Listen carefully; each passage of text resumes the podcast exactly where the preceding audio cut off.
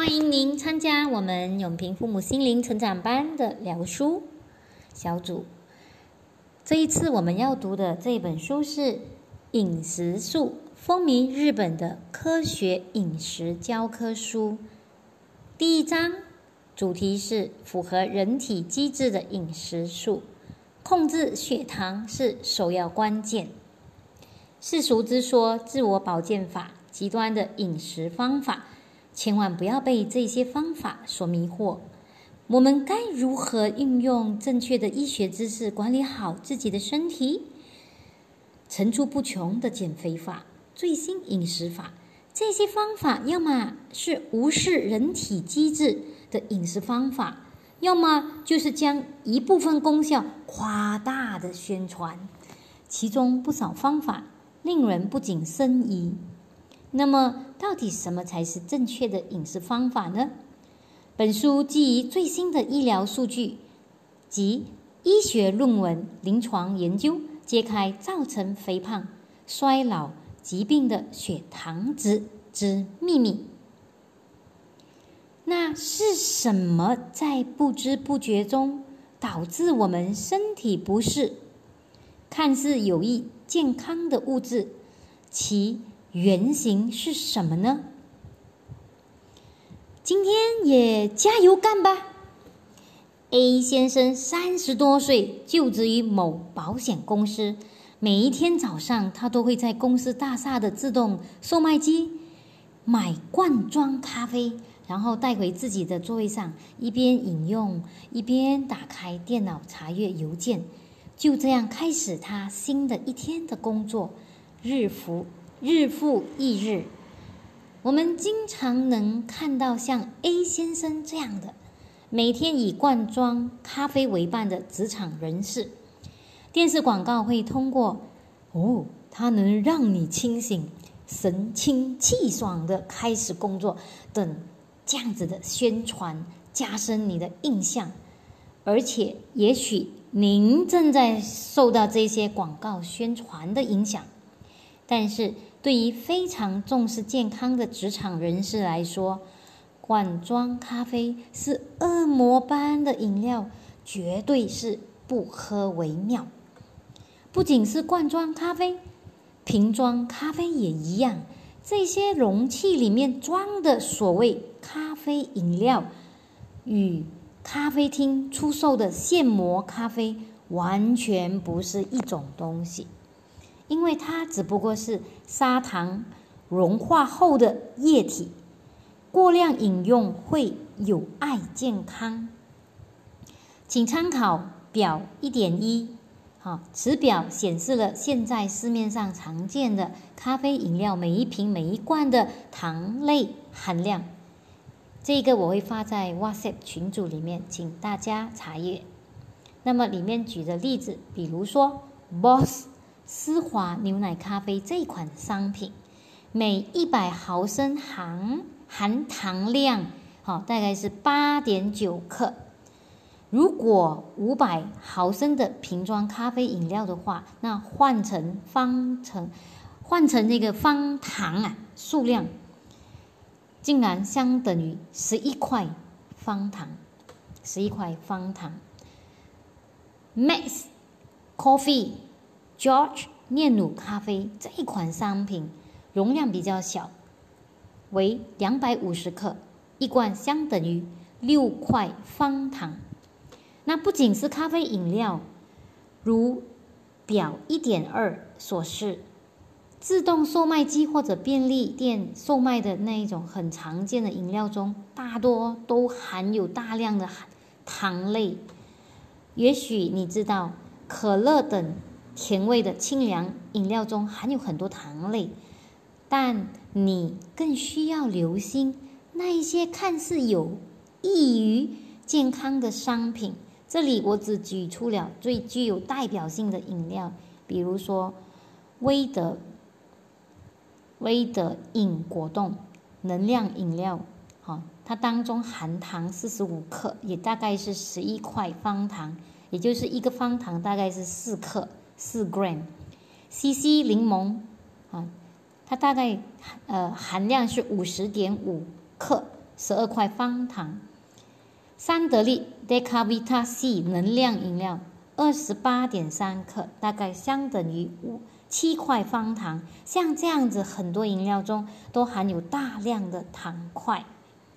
本来正常的健康人体大概约有四点五升血液，其中葡萄糖浓度，葡萄糖浓度也就是血糖值，在空腹时是五点零 mm。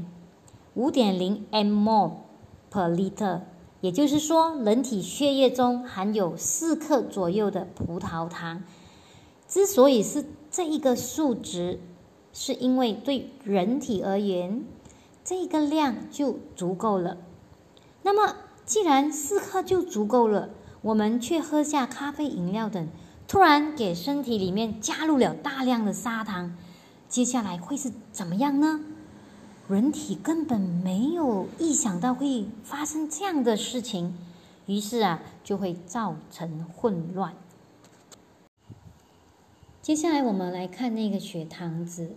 作者提到，不正常的血糖值是造成我们日常焦虑、衰老、疾病的罪魁祸首。血糖值我们会在这个体检的时候做健康体检的时候，啊。会看到一个空腹血糖值，那里反映我们一到两个月近期的这个血糖变化状况的糖化血红蛋白质等等。如果这些数值偏高，就会怀疑我们患上了糖尿病。所以血糖值高，它不仅是讲我们有糖尿病，而且还毫不夸张的。说是还会决定了我们整体的健康的状态。那么这边里面作者提了好几个点：第一，高血糖值状态导致肥胖，好，这是一个事实，导致肥胖。呃，详细的这个机制是会在第三章再进行说明，但是在第一章的时候，作者告诉我们，肥胖不是因为我们吃了油腻的东西。而是因为血糖值上升，所以只要把血糖值控制在较低的状态，不管我们吃肉还是吃油炸的食品，其实都会瘦下来的。那医生跟我们讲减肥吧，是因为肥胖是所有疾病的导火导火索，所以不用质疑，就是脑部疾病、心脏疾病、癌症、痴呆等等这些可怕的疾病都是跟肥胖有关系的。啊那高血糖值本身在各方面损害了身体，这个也是在后面会详细的说明。在这一章，作者还提到血糖值会导致免疫力下降，我觉得这个很多人会忽略。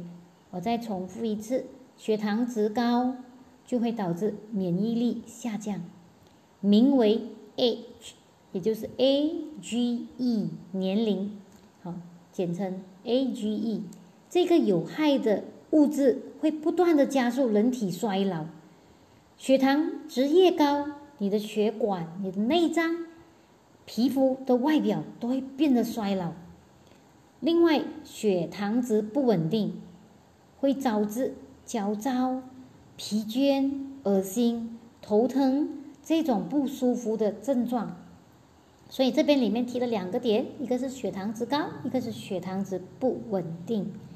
所以说，控制血糖值就是健康管理的首要关键。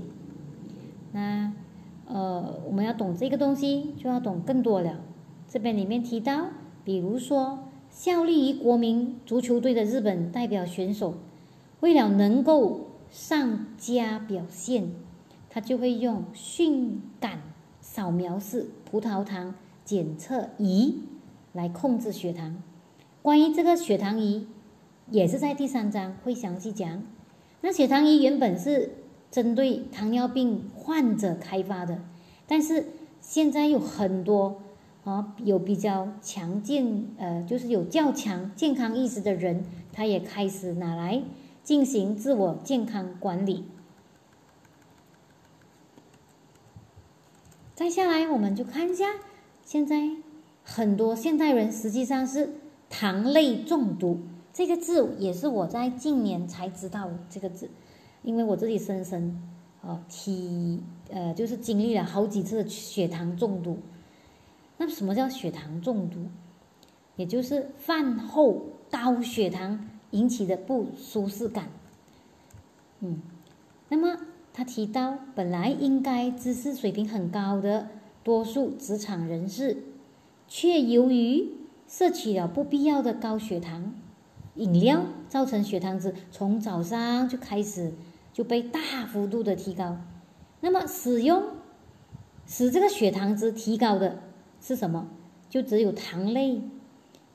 只有糖类、脂质，就是脂肪类的蛋白质都不会提高，因此多吃一些黄油煎的肉，血糖值不会上高。血糖值不上高，你就不会胖。那相反，仅仅一瓶饮料哦，这么小罐的饮料，它就会让我们急速抬高血糖值，然后造成肥胖。只不过是一瓶饮料就可以造成肥胖。而且有害于身体健康，因为饮料有大量的糖类。糖类有另外一个说法哦，这个也是我近年深刻体会的。糖有另外一个说法，叫做碳水化合物。我们忽略了，往往我们买东西看那个成分的时候，只注意苏格的含量。那实际上，在富含糖类的清凉饮料中，其实很多，它没有标出糖类多少多少克，它是标示出什么呢？标示出碳水化合物 （carbohydrate） 有多少克。所以，如果你不会看的话，你就没有注意到哦，原来这个东西是有很高糖量的。那糖类，也就是碳水化合物，包含在哪里？米饭、面包、馒头、面条、水果、蛋糕。鲜贝之类的点心、清凉饮料之中，啊，听起来很可怕，对不对？那只要我们摄取了这些含糖量的食物，血糖值就会没有一个例外被抬高。当然，抬高的程度和速度各不相同。我会给你们一个表。第三个部分，我们继续血糖值的变化。那如果是米饭或者面包、馒头这样子的固体食物哦，固体食物提升血糖值的速度其实比较缓慢的，这是因为在胃中消化需要时间。但是如果是液体的，它就会迅速的通过胃到达小肠被吸收，然后血糖值就会直线上升。那我们空腹的时候哦，一般人是四点四到五啊，四点四到五这个数值。但你吃了米饭啊、面包啊、馒头啊这些固体食物，一个小时过后哦，血糖值就会到六点七啊，六点七左右，然后再来慢慢下降。如果是这种缓慢的升降啊，就没有问题啊，上慢慢上再慢慢下没有问题。但是如果以液体形式大量摄取糖类的话，就会出现很严重的问题，呃。比如我们摄取液体的话，我们的血糖就会上到三十分钟后啊，就会上到一个最高值。如果喝一罐咖啡饮料，即使没有糖尿病的健康人，三十分钟后啊，我们的正常四点四到五，就会飙升到七点八左右。这个就叫做餐后血糖峰值，好，高峰的峰峰值。那血糖峰之后，又会马上出现血糖值的迅速下降，所以它是上，然后又下，那个 graph 就是这样子，像过山车一样，由高峰跌入谷底，然后就会出现血糖值过低的状态。这时候身体又会产生怎么样的变化呢？嗯，当血糖值迅速上升，我们身体就会分泌血清素、多巴胺这样子的神经。地质，那这些神经递质就会导致我们变得情绪很高涨，哇，心情愉悦。所以喝了咖啡，为什么心情愉悦？因此，我们就很容易误认为工作之前喝一杯咖啡饮料，正好可以调动我们的工作积极性。那这种兴奋的状态哦，叫做极乐点。极乐点。另一方面，血糖值急剧上升过后，我们的身体它要降低血糖值嘛，它就会很慌张的、赶紧的从那个胰岛啊胰腺那里急速的分泌大量的叫做胰岛素这个激素啊，分泌了分泌了过后，血糖值就会急速下降。那血糖值大幅度下降过后，我们的人类的情绪状态也会急转弯啊！本来一开始很愉悦的，它就会哦消散了，就变成焦躁、恶心、困倦这些不舒服的感觉啊症状就会来了。于是我们就会想到再回到那一种兴奋开心的状态，然后又想要多喝一杯咖啡啊，就想要再摄取更多。啊，能够提升血糖值的这一种糖类，这样的一个循环呢，就一直在重复着。这个就是一种叫做糖类中毒的非常重的、非常严重的大脑异常症状。这个我们会在另外一本书，哎，读到啊，呃，这个很震撼一下的大脑的状态，也就是他会陷入一种中毒的状态。可是我们没有办法去。呃，就是毫无察觉啊，毫无察觉。实际上，生产这一些清凉饮料的商家，他也是费尽心思。为什么？因为他们正在努力的让人达到一种极乐点呢，让我们达到最快乐一个点。所以说是通过增加糖类中毒患者的数量哦，他来换取这个利润的。那接下来我们就要看了。到底是什么降低了我们的工作效率？啊，因为很多人都很想，很想自己有一个高效能的呃工作状态，但是实际上很多人都处于低血糖状态。那血糖值一直激烈的波动，我们不仅是会中血糖，呃，就会中糖毒、糖中毒，我们还会造成每天工作效率很低。这里也是有一个表，一点二的啊，这个表就呈现了低血糖状态。人在低血糖的时候哦，什么叫低血糖？也就是低过三点九的状态。正常是四点四嘛，低过三点九，就是我们会开始进入没有办法集中精神工作。如果它一直在跌，一直在下降，我们就会陷入非常不舒服的状态。呃，我们在做身体体检的时候哦，我们只测空腹血糖值嘛，测这个糖化血红蛋白质，我们就不会测这个血糖值一天里面的变动，我们没有去测这一个，因此很多人就没有觉察自己身体里面，其实在用完餐就是餐后啊，他的血糖峰值的现象。那么在这个呃。空腹血糖值或者糖化血红蛋白质出现比较异常的时候哦，为了判断是不是得了糖尿病，我们需要再接受一个测试，叫做口服葡萄葡萄糖耐量实验啊。这个实验是这样子的：你需要在空腹状态下吃，哎，口服这个七十五克没有水的葡萄糖。然后测它在一百二十分钟的血糖变化，观察我们是不是能够耐得了这个葡萄糖，哦，观察这个能力，耐葡萄糖的能力来判断是不是糖尿病，啊，原来是这样子测的。我们继续谈糖尿病的诊断标准，哦，这个检测只能够测一百二十分钟内的数值。所以一百二十分钟之后，那个数值，医生还有我们当事人都没有办法知道的。如果将这个测试时间我们再延长到三百分钟，三百分钟，呃，有在这个鹿儿岛啊，日本的鹿儿岛医院哦，有做过这样的实验，他们是接受五个小时以上哦，封闭式封闭实验检测，而且要。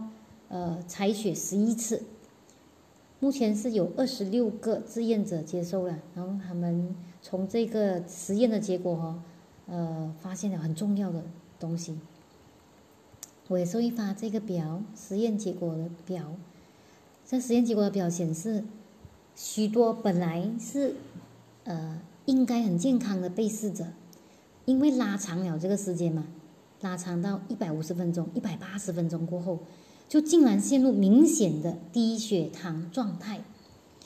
虽然在平时的健康体检呢，或者一种呃一般的那个口服葡萄糖耐量实验检测，并没有发现有什么不同不妥啊，但是实际上很多人都遭受这种危险的血糖值变化，而且造成这种状态的原因，是因为平时生活里面摄取了太多太多看不见的糖，好，我们摄取了太多看不见了的糖。那现在我们再进入另外一个，就是日常性的疲惫感、困倦、焦虑的原因，啊，这边里面呃就继续上一个话题，就是血糖值升高了，我们要降低血糖，那我们的胰岛就会分泌，啊，胰腺就会分泌胰岛素，那个也是有一个图表，就是说。血糖跟释放的胰岛素的量是并行的，并行的状态啊。但是刚才那个实验让我们知道了，有很多的所谓的健康者，他并没有保持这样子的并行状态。那如果不断的摄取这种罐装的咖啡等等啊的饮料啊，或者类似很高糖的饮料，比如说奶茶，我第一个想到就是奶茶。它会造成胰岛素分泌变慢。那正常人会在摄取液体的糖类，哦，液体的糖类这些饮料啊，三十分钟后，它就很快的分泌胰岛素了。但是你如果长期这样子不断的摄取，也就是你长期的需要去快快的分泌胰岛素，你的胰腺功能就会减弱，你就很难分泌胰岛素了。那么在这段期间呢？你的血糖却一直的不断的上升，然后这种一直不断上升的状态，又慌慌张张的大量的分泌胰岛素，那分泌晚，它就会越来越呃，就是那个功效越来越慢，它就会分泌晚了，半拍，然后越来越慢，越来越慢，最后造成血糖值降低过量，啊，降低过量，平衡不回去，那个分泌胰岛素的是。胰腺发出命令的是谁？谁叫他去分泌的？是大脑。那本来血糖值跟胰岛素应该是并行的吗？那不能保持，就证明什么？就证明你的大脑混乱了。大脑混乱了。那有一个图表，就说明了有一个五十多岁的男子啊，他是一个典型的案例来的，就是六十分钟后他的血糖值，哇，六十分钟哦。就到了十一点六这个高峰，可是他的胰岛素只分泌十七点七，啊，后面那单位我不会念啊，十七点七，那待就是等了一百二十分钟过后，呃，他竟然分泌到六十八点二，天哪！所以他的血糖值就下降，一百八十分钟过后，他的血糖值就变成二点四。超低血糖值，太可怕了。这一种症状叫做反应性低血糖，这个我我经历好几次。那个反应性低血糖出现在哪里？出现在喜欢喝清凉饮料的人当中。我觉得不是诶，这个我们可以再谈。啊，这个概念在美国哦，很多人都知道了。我觉得在马来西亚可能很多人不知道。反应性低血糖的症状是什么？我们首先要知道，反应性低血糖就是我很容易疲倦、疲劳、不安、没有力、头晕、恶心、头痛、焦虑，啊，情况多种多样啊，啊，不管是哪一种，它就是啊，比如说让你很颓废的坐下来，然后突然间很焦虑发火，这个你在现代人哦。他觉得作者觉得这个是现代人才会有的症状，以前的人没有这种东西的，没有这样子的呃问题。也许对被最近总是困得不得了，或者总是注意力不集中这种症状、这种状态呀困扰的人来讲，你应该很有感受。但是哦，在日本的医生里面呢，还有医生认为哦，低血糖只出现在注射胰岛素的糖尿病患者身上。所以刚才讲那些症状哦，其实是这健康人的嘛。但是在医生来讲，只是出现在糖尿病患者的身上，所以医生很难发现低血糖这一个病因，而且。更糟糕的是，患这个低血糖的这个症这患者，常常会被医生误判为抑郁症、自主神经失调症。哇！现在我们进入第一章第五个部分，我们开始要去了解，哎，为什么越低收入的人群，他们越容易摄取糖分？呃，这个作者他是日本的糖尿病专科医生，在日本，成人每一百个成人里面就有一个左右是糖尿病患者，而且在这边呃，男女啊的比例是男的十九点五八千，女的九点二八千。这个是根据二零一五年啊日本呃后生劳动省的一个健康营养调查，还蛮新的。那他说：“哎，我们不能够单纯的判断，因为我们的生活欧美化了，欧美化，啊，欧美也有各种各样的情况，比如讲汽车啊的普及，然后运动量减少啊，我们开始喝可乐啊，过着欧洲式的生活，啊，这些当然都是糖尿病增加的原因，但是另外一方面。”食用肉类的增加跟糖尿病的增加是没有关系的哦。这边提的比较多，更是糖尿病。那糖尿病它曾经一度被称为“富贵病”，富贵病是讲哎这些吃好的啊、好东西的吃太多了才会中这种病的。这种讲法是已经过时了的，因为那时候日本人吃不饱嘛。但是现在哦，你不如说贫困层。的糖尿病正在增加，意思是糖尿病在比较穷苦、经济条件比较差、不理想的那个人群里面哦，其实一直在增加这个指数。比如说，他讲你走去美国的超市，你会看到啊，哇，那个大大的披萨哦，十片一套，虽然营养很不均衡，但是因为很便宜嘛，也很方便，很容易吃饱。所以它非常的受欢迎，常常吃这样子的食品的人啊，患肥胖、糖尿病或者其他可怕疾病的人数一直在增加，啊，这个不只是日本，它是世界性的倾向来的，在马来西亚同样也是。所以你看披萨哈多米诺，啊，各种各样的披萨店一直在开。那为呃这边提到了战后啊，日本战后，对很多日本人来讲。他们是吃饭吗？吃白米饭啊，吃到饱是一个梦想来的啊，梦想。谁有想到他们这个梦想是会患上糖尿病的？现在你其实每天都可以实现这个梦想啊！我们一天吃三餐呢，啊，呃呃，最少也有吃到两餐，满满的白米饭。但是我们的 DNA 其实是不适应的，我们不适应吃饱白米饭。我们的祖先曾经是采集果实，吃很少量的粮食生存下来的。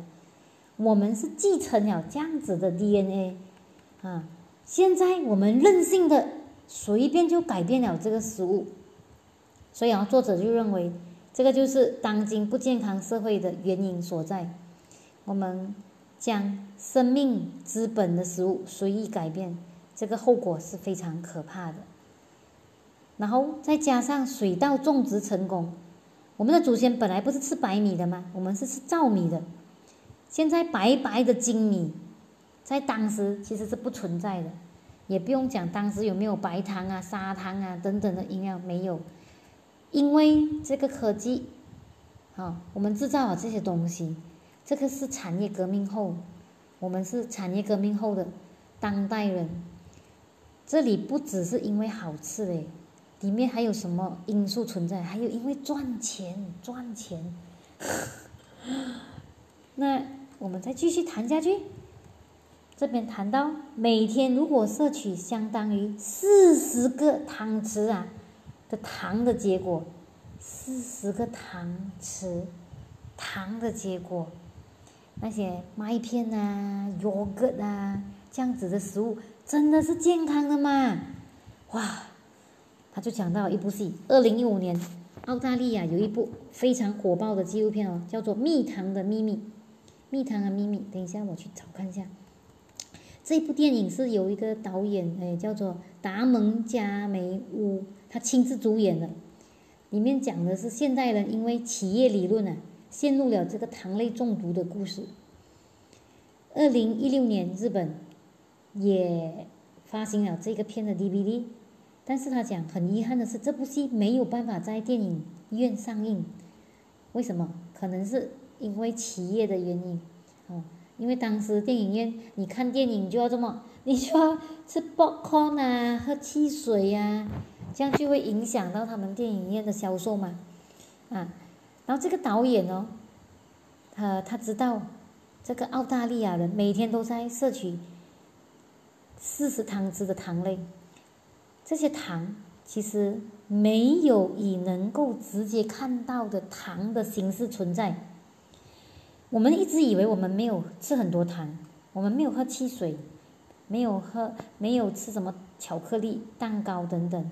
但是我们其实已经在不知不觉中摄取了这些眼睛没有直接看到的糖。OK，我们要专心的听哦，接下来越来越重要了。嗯，我们在第五段的时候提到这个导演，澳大利亚的导演啊。他去拿自己来进行了一个实验，这个实验就讲他自己，因为他不是摄取点心、垃圾食物等等那些很明显含糖量多的食品，他是透过吃类似 yogurt 麦片这样子我们所谓的健康的食品来做这个实验的，而且每天摄取相当于四十汤匙。啊的糖分，他坚持了六十天，记录了自己过这样子生活时候他的身心的变化的历程。结果他在验血，呃检查的时候发现哦，他的甘油三酯还有肝功的数值呈现很大的变化。当然了，这变化是坏的变化。他的体重增加八点五千克，然后精神方面也变得怪怪的。啊，怪怪是什么？第一，早上起来觉得身体特别的疲倦，想要吃糖；第二，吃好糖以后，大脑感到很美味，感到很幸福，情绪兴奋快乐，四十五分钟左右，开心的很像一个小孩；第三，之后他身体又感觉到很疲倦，注意力下降，很焦躁；第四，又开始强烈的想要吃糖，这样的一个 cycle，这就是明显的糖类中毒。那接下来。这个导演干嘛？他就去美国，在美国他就曝光了这些通过使人们陷入糖类中毒而获得利益的企业，哇，很勇敢。那么有一位十多岁的男孩，呃，因为他饮用太太大量的这个糖类的清凉饮料哦，结果他的牙齿几乎都掉光，十多岁而已。当时你投入多少量的糖类？你可以使你的血糖升高，使人达到极乐点，其实是已经是可以算好的，好，所以算从这边计算好的这个数据哦，企业的利益，它是特意制造了让你有中毒的状态，但是，但是对于这些他们是大企业家，政府不能够出面管制，啊，他们是纳税人呐，而且交很多税的，在美国就有人提出来。造成肥胖的不是糖，不是糖，是什么呢？是脂肪。美国人讲，啊，那尽管到今天，哦，到以前我都还一直相信是我吃肉所以导致我肥，其实不是的。那么在呃详细的说明是在第三章，嗯，那透过糖的这个摄取，你的血液中的葡萄糖就会过剩了，葡萄糖过剩。葡萄糖过剩干嘛？它就会换成甘油三酯。甘油三酯，它是脂肪，它是以脂肪细胞的这个形式停在你的身体里面。意思是，我们吃太多糖，最后就变成脂肪，造成我们有过多的脂肪留在身体里面。这个对于认真学习过生物化学的人，很理所当然。但是对我们来讲，我们没有学生物化学的话，我们就觉得怎样会变？不明白。OK，跟这个科学机制相比，吃了脂肪，所以脂肪就存在身体，这个我们懂，我们接受。但是我们的人体，作者讲它不是那么单纯的嘞。我们吃进去的脂肪，并不是直接存在身体里面，我们吃进去的脂肪其实更多是随着大便排出去体外的。哇哦，这个我还真的不知道。然后他提到了，在一个呃赤道附近啊，有一个叫做瑙鲁共和国这样的一个小国，哦，在以前啊，那边诶是原住民的生活的地方来的嘛，他们很传过着那个传统生活。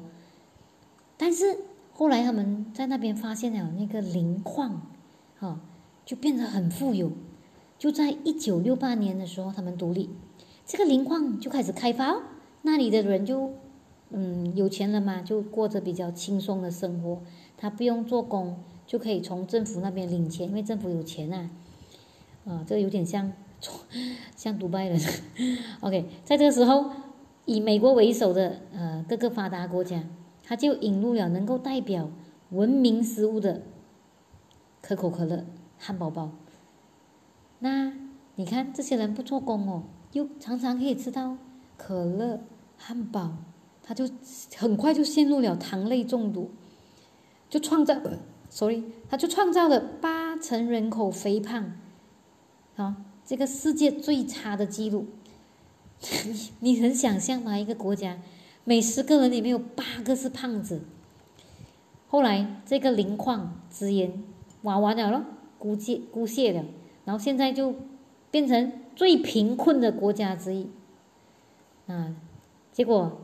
这个 只剩下肥胖、糖尿病一种文明泛滥的贫困国家，好可怜。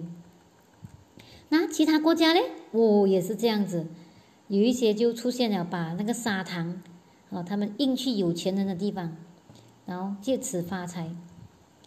那么他提到日本人可能呃不再被这个可乐欺骗，但是他们取而代之的是换成什么？很快就变成。对健康有好处，获得能量，头脑清醒等等这样子的宣传词的另外一种呃，另外一种宣传与售卖的商品，我们中骗了。我们以为我们吃了很多健康的东西。第七个部分，这个部分里面我们要去看一下，哎，为什么糖那么危险？我们还是戒不掉摄取糖类的原因，去看一看这个原因。另外一个部分是糖类中毒跟药物中毒是不是一样的？作者提到哦，在山里面遇遇难的人们，啊，遇难就是他可能爬山，然后遇到困难迷路了，然后上升了。其实很多原因是因为他们低体温，啊，低体温症。如果能够保持体温，又可以喝到河水等等啊。即使没有食物，呃，也是可以存活一个月。如果持续没有摄取食物，我们的肝细胞它就会将存在里面的糖原释放出来。如果这个糖原也用完了，那脂肪细胞中有这个甘油三酯，它就会燃烧。那燃烧就意思是什么？就是这个脂肪就会变成能量源给我们使用。那能量源里面，它一部分就会变成。葡萄糖释放在血液里面，这样我们就有能量哦。这样我们的血糖值也会安定，也会活命。反过来讲，即使在那个饥饿状态下也能够生存的人，血糖值不会降至降至到太过低啊。那登山者他们常常准备一些巧克力啊、羊羹啊这种，呃，重量较重。但是它富含糖类的食物，因为在紧急时刻吃这些东西其实是最有效的、最高效的。可是我们现代人哪里有什么时候可以遇到这种紧急时刻？很少，或者根本都没有。但是我们的祖先常常面临这种危机，他们常常挨饿，所以什么时候死掉其实都不奇怪的。那处在这种状态啊，这样的祖先，他们的脑中血糖值不能降至过低，有机会就要摄取糖类。好，它有一个命令，这样子的命令啊，这样子的指令，其实已经被程序化了，program 住了在我们脑袋。OK，我再重复一次，我们的脑袋有一个呃指令，就是说血糖值不可以太低，太低我就要马上去摄取糖类。OK，这个指令。我们就继承了这一点，遗传了这一点，所以，我们可能会有不吃蔬菜、不吃鱼的人，对吗？我们都有身边很多，但是没有讨厌吃米饭、吃拉面的人，就是这个原因，因为我们已经被塑造了，为了摄取糖类而存在的一个个体来的。所以，当当我们在吃了糖过后，我们会感觉到一种幸福感。前面提到了多巴胺会分泌，我们会摄取糖，然后血糖上升，然后就分泌起呃血清素、多巴胺，啊，然后诶，但是现代人不同，虽然不饿，可是我们因为要让大脑有愉悦感，所以我们摄取糖，这个就是糖类中毒。那么，美国国家药物滥用研究所。啊，那个所长，也就是诺拉博士，他是药物依赖研究的第一人哦，他就把他的研究哦，呃，扩展到去研究这个过度饮食还有肥胖的问题，里面就发现了哦，药物依赖跟过度饮食，药物依赖跟过度饮食，它的机制是相似的，怎样相似？这两者。它都是要让大脑获得犒赏，犒赏就是让让我的大脑快乐，犒赏它，然后而不断的重复的中毒。所以有一些人呢，明明给医生警告了说你要减肥，可是看到某一些东西却忍不住去吃，好像不吃到甜他就得不到满足。这些跟不是他意志不坚定。而是他大脑中毒。作者说，我们要注意到这一点哦。我们因为我们常常讲，哎，你意志不坚定，所以你减不到肥，不是，是他大脑中毒了，中毒造成的。然后作者他就做了一个糖类中毒测试表哦，然后叫我们审视一下现在的状态，哎，挺好的，嗯，我们也测一测，我也放上来。然后值得一提的是，做了这个检测过后发现，哇！有七十五八千的肥胖者是糖类中毒，每一百个肥胖里面，肥胖者有七十五个人是糖类中毒。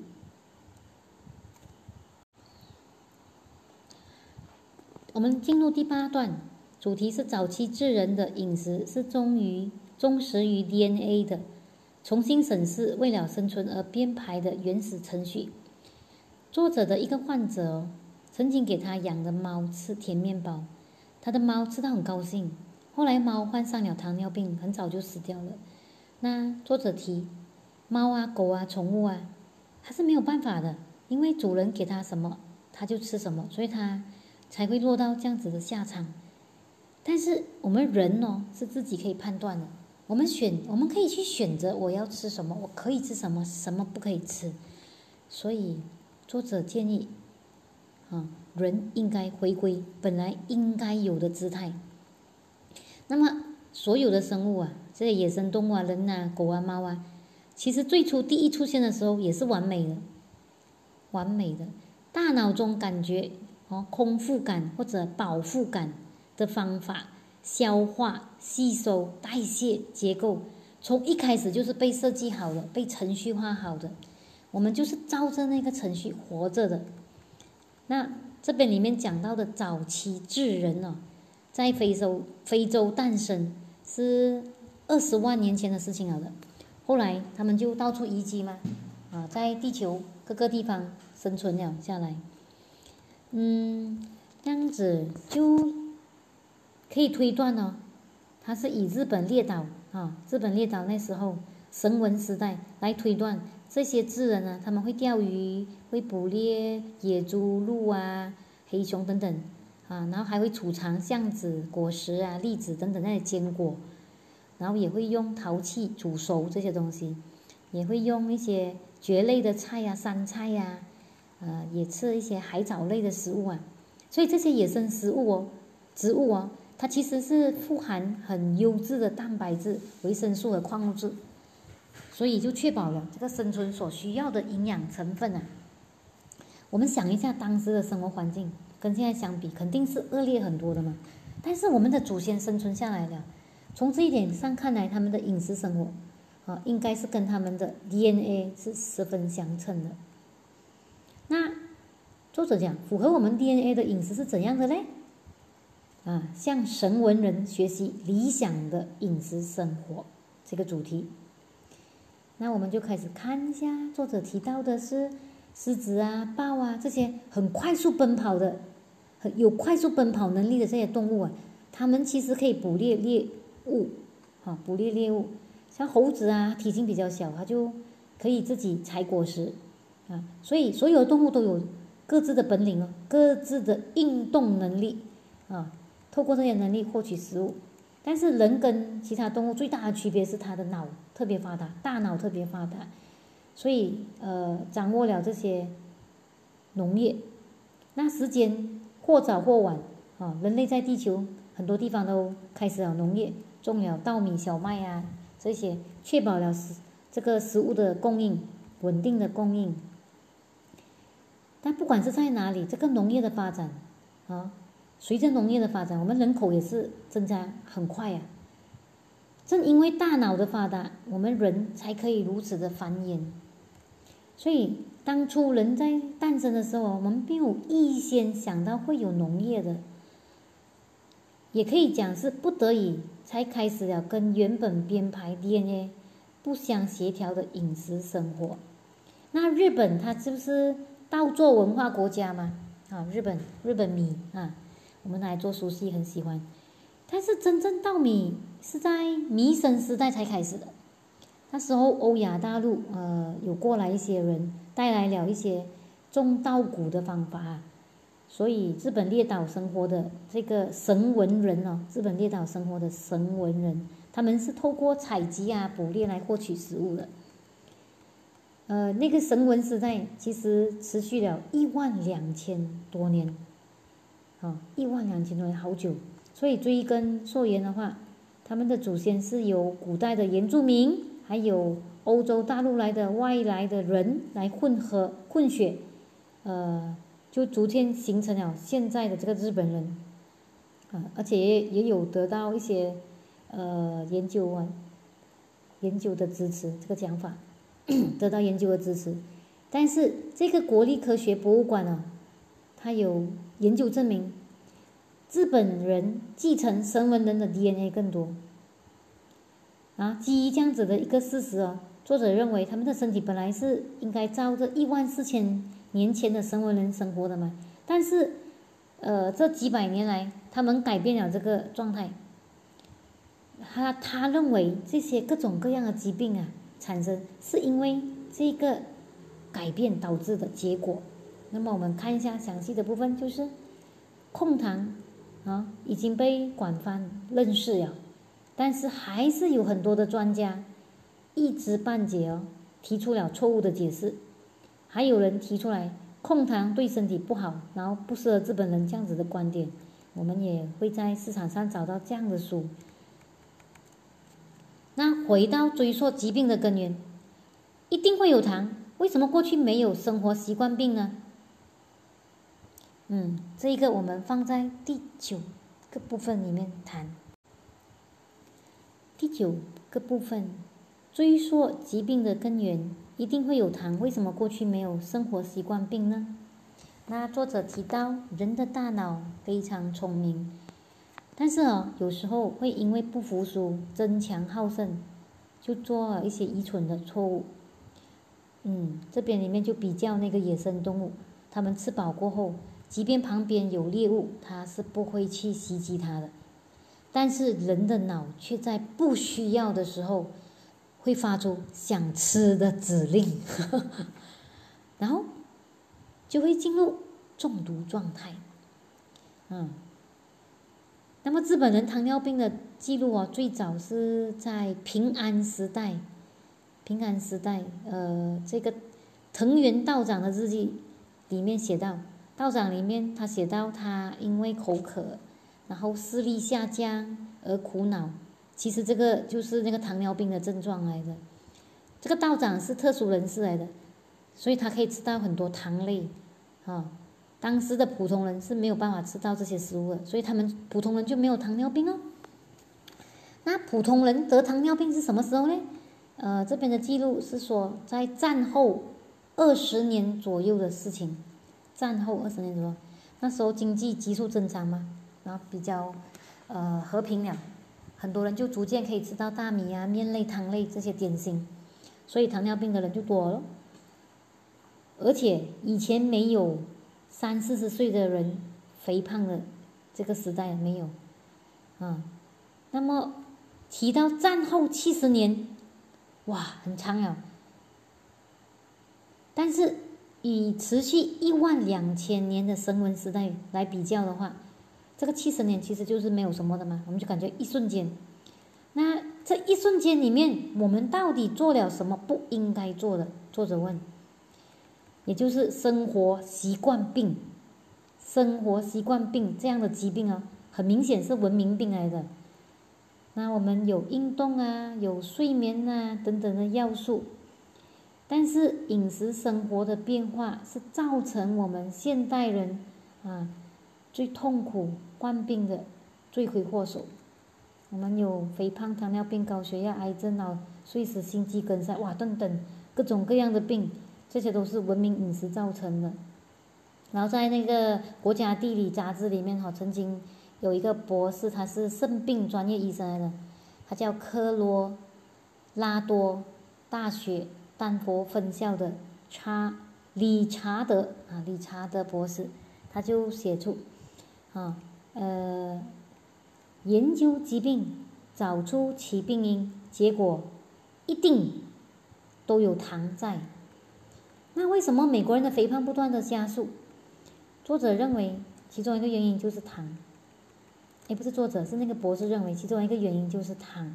那过去美国是糖尿病和心脏病的增加，就呃一直被认为啊这个原因是因为他们吃太多的肉和那些等等的那些油脂食物啊，所以就减少那个脂肪的摄取哦。可是就算这样子，还是很多人肥胖，还是继续增加。是，实际上就是因为他们喝太多那个罐装的饮料。日本也是同样在发生这样子的事情。然后在一九七二年啊，日本有一个《长寿村和短命村》一本书出版了。这个作者是日本东北大学很出名的名誉教授，叫做近藤正二先生。近藤正二在一九三五年哦，哇，好早期开始。他就用三十六年啊，走遍全日本，去探访这些长寿村啊，长寿人住的村子，然后再来去比较那些短寿的村子，去看一下他们的生活方式。呃，在开始这个调查的时候啊，我们一般社会都是流传这样子的一种概念嘛，说我短命，短命的原因大概就是因为他喝酒哦，啊。啊，或者是体力劳动不好咯，这样子的讲法。但是这个近藤博士哦，他是亲眼看到啊，亲眼见证，亲眼见证，他想要亲眼见证，所以他才去走了三十六年，背着二十多千克的背包，翻山越岭去这些偏僻的村子啊。有时候在那边就一住就住了一两个月，啊，总共调查了九百。九十个村镇，所以是相当有说服力的一个研究。后来就写了这个书嘛。呃，这个书的研究结果，核心的结果是：第一，决定健康长寿的是饮食生活；第二，喝酒的人不是短寿者；第三，从事从事重体力劳动的人长寿；四，吃米饭过多的村子是短寿村；五。只吃鱼而很少吃蔬菜的村子是短寿村，六多吃大豆制品的村子是长寿村，七吃大量蔬菜的村子是长寿村，八多吃水果的村子是短寿村。九多吃海藻的村子是长寿村。十多吃肉过多的村子是短寿村。十一盐分摄取过多的村子是短寿村。十二慢慢享受进餐很重要。当然还有很多很多很长的啦。嗯，在这边里面呢，他讲到这个深山的村落，还有沿海的村落啊，他们所用的食物当然是不同的了。呃，因为那个时候他的那物流服务系统不像现在，所以住在深山的他就没有办法吃到海藻咯。但是他们有很多的果实和野菜嘛，菌类嘛，它就可以取代这个海藻啊。但是不管是深山还是沿海，它都会分布这个长寿村和短寿村。只不过，不管是深山还是沿海，他们相同相似的地方是哦，多吃菜，多吃菜就可以延长寿命；多吃米饭，你就会短命。呃，吃适量的这个肉跟鱼，动物蛋白，然后最好积极大量的摄取大豆等植物蛋白，大豆等植物蛋白。嗯，这个就是这一本书饮食术所提倡的饮食生活。呃，作者认为是很接近日本神文人的饮食饮食习惯。在那个年代哦，日本人的糖分摄取啊比现在高很多，所以那个时候，呃，叫做脑柱，也就是中风啊，俗称中风。这个死亡原因啊，最主要的原因就是因为摄取糖，哎，摄取盐太多。哎，他们吃那个咸菜嘛，腌的咸菜。然后又喝很咸的味噌汤，哦，然后用它们来下饭，吃很多白米饭，所以这些都是短寿村。哦，在当时也已经知道了，我们如果吃太多盐的话，对身体有害。但是没有人认为米饭中里面的糖有问题。当时啊，没有人认为吃饭是其实就是在吃糖。我们进入最后一个部分。第一章的第十个小章节，何时等于健康饮食？未必如此。健康的都是按照对自己有利的方向来解释。这个何时就是我和你的何何时。那现在全世界其实都很关注这个何时，呃，不只是因为它很好吃、很美味，更重要的原因是因为它健康。这个健康的饮食，我们与其讲是何时，不如讲是日本人做的餐食。那在海外哦，作者提到，呃，这些不靠谱的日本料理餐厅啊，他们卖的那个巨大的饭团啊，还有那个厚厚面面糊啊，哦，面粉面糊的天妇罗，就很像西式油炸饼一样。无论怎样哦，他都他也不会觉得这些是健康食品，而且何时等于健康这样的这个意识啊，本身就是错误的。那他邀请我们去想象一下，比如说你在呃 hotel 里面吃早餐，那个是日本日式套餐啊，来的是米饭、烤鱼、日式煎蛋、咸菜，然后还有一个是西式套餐。啊，西式套餐是面包咯，果汁、火腿、煎蛋、蔬菜沙拉、酸奶。那如果叫你从这两个早餐里面选的话，啊，你会选哪一个？作者就觉得，合适套餐是相对不健康的。合适套餐，米饭和面包，果汁和日式煎蛋。中使用的糖，从糖量的糖类的量来讲，它们是旗鼓相当，也就是米饭跟面包糖差不多一样，果汁跟芝士煎蛋差不多一样，啊，那另外一方面，合适早餐的盐分要高很多。嗯，前面有提到了那个近藤博士哦，讲腌制的咸菜这些很好下饭，对不对？我们就会吃，很好下饭，就吃多一点饭哦。所以这些人。住在这些地方的人，他都不会长命。那不能只是因为被称作为合食，我们就一概而论吗？合食也有分各种各样的，如果你只是一听到核食，你就想到哦，是生鱼片、涮肉、火锅啊、腌什么裙带菜呀，这些很健康。但是如果是米饭、味噌汤啊、咸菜呀，哦，那个就绝对不可以讲是健康的了。那么真正健康的核食是什么？就像神文人他讲过的，神文人曾经吃过的那样。所以我们这个也可以去讨论一下。呃，什么叫生人吃过的那样的食物？什么叫合食哈？那最后一个部分是饮食是克服健康差距活下来的最强的教养。以正确的医学知识作为武器来保护自己，哇！特别是在这个疫情当下，那你看，在这个现代生活在现代的我们，我们本来是继承了以前的人嘛，为了生存下来所具备的 DNA。呃，消化吸收系统也是这样子，控制这些系统的大脑机制也没有什么变化，所以本来我们不应该吃以前神文时代没有的食物。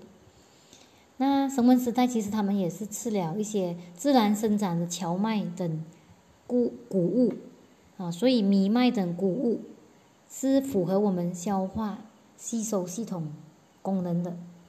但是当时啊，它是没有精致的米面，没有精致的米面，也没有大量食用谷物的习惯。即便你吃谷物，我我也不会大量的食用啊。但是现在人是大量食用，啊，然后再回到当时，当时也没有白糖，也没有那些液体，啊，什么那些罐装的饮料。所以为了确保粮食而辛苦奔波劳作的神文人哦。他们一天里面啊，大部分时间都在跟，都在花在跟吃有关系的事情上哎，哦，以前的人要吃一个东西，哇，真的是用一天的时间。当然，我们不可能要求嘛，现代人跟他们以前一样，我们其实也很忙啊，啊，我们很忙于工作，我们不可能慢条斯理的吃午餐。但是，请大家不要忘记，我们有一些专门针对这种繁繁忙现代人做。生意的商家，啊，他就大行其道，啊，讲讲呢，广告就会推荐讲，哇，面向工作繁忙的职场人士研发的一些营养饮料、运动饮料，啊，如果我们继承了生文人的 DNA，如果这个说法是对的，那么我们吃这些饮料就有害了咯。什么东西呢？那些东西就是蛋白质粉、氨基酸粉。过度的摄取这些东西，我们身体会变怎么样？OK，号称喝了这一瓶蔬菜汁就可以补充一天所需要的蔬菜汁的饮料，它恰恰就缺乏了最重要的什么？纤维，拿掉了纤维，而且为了调味，它那个饮料可能还加了一些蔬菜以外的水果，还有多余的糖。那么一天所需要的蔬菜，花一天的时间慢慢的好好的吃不就行了吗？干嘛要去快快的补充？啊？那么他说，如果我们追求轻松的健康，却轻松的把不健康弄到手了，这是我们要去警惕的。真正的健康，我们觉得真的能轻松获得吗？就拿工作来讲，也没有那么简单。人生或者职场的成功、健康都是最重要的。只有那些善于科学管理自我饮食的人，才能够获得这份健康。所以，这是为什么我们要读这一本书，即将下来进入更加呃深的一些科学资讯啊！感谢大家收听第一章。